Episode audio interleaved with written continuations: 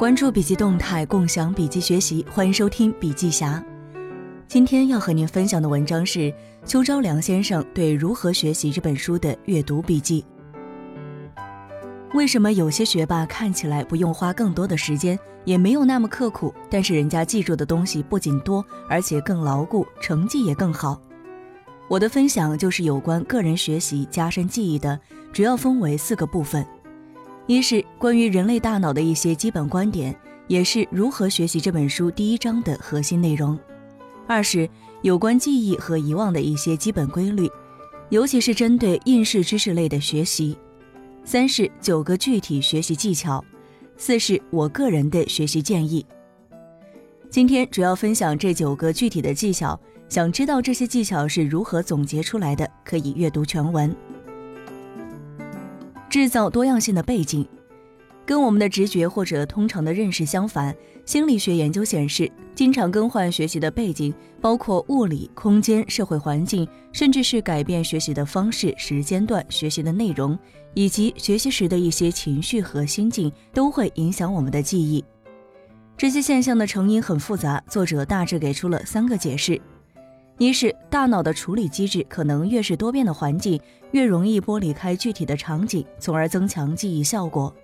二是因为大脑不喜欢无聊的事，所以如果你的学习过程非常安静，信息反而会变得不太容易被记忆。三是按照大脑记忆的规律，提取越难，记忆的效果就越好，所以环境中的一些干扰反而有可能提高提取难度，从而增强记忆效果。善用间隔分散式学习，间隔式分散学习就像你在打理草坪的时候，不要一次浇很多水，而是要分多次，每次少量浇一些水，这样的效果会更好。作者在书中很多例证和研究结果说明，分散式的学习，比如说每周三次，每次半小时的学习，效果远胜于每周一次，每次一个半小时的效果。这可能就是有些学霸看起来不用花更多的时间，也没有那么刻苦。但是人家记住的东西不仅更多，而且更牢固，成绩也更好的原因。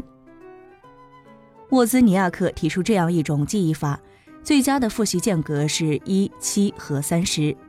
在第一次学习之后，一到两天之内复习一次，接下来隔七天再复习一次，最后隔一个月再复习一次。之后复习间隔可以拉得更长，甚至是临考之前再复习都可以。刻意练习。在我看来，要想科学的进行刻意练习并不容易，不是简单机械的重复一万小时，而是需要具备三个基本要素：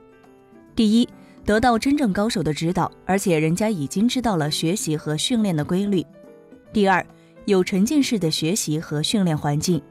第三，要分阶段得到个性化的、有针对性的指导和练习。主动回想进行自我测试。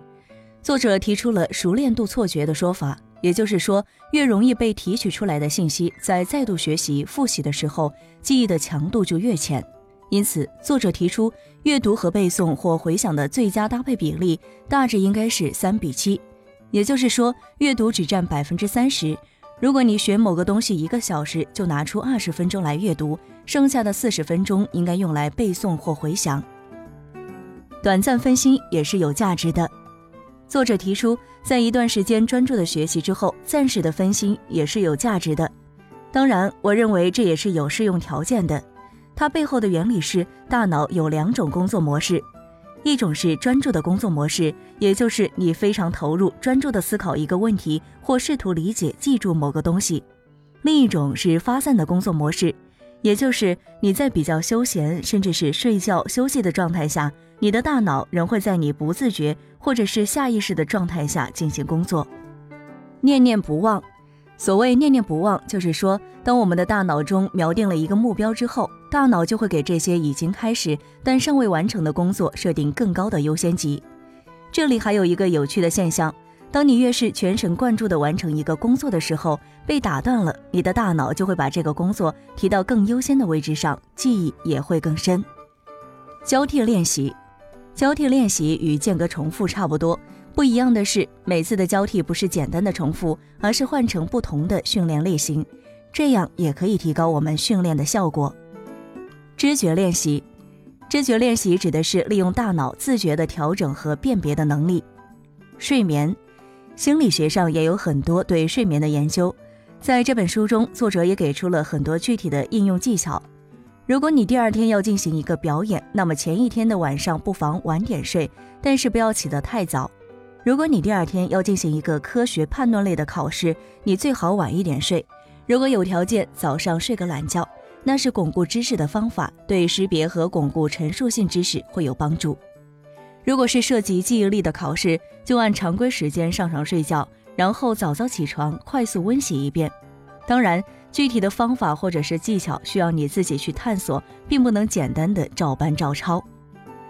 好了，今天的分享就到这儿。如果您喜欢我们的文章，可以关注笔记侠的微信公众号。感谢您的收听，下期见。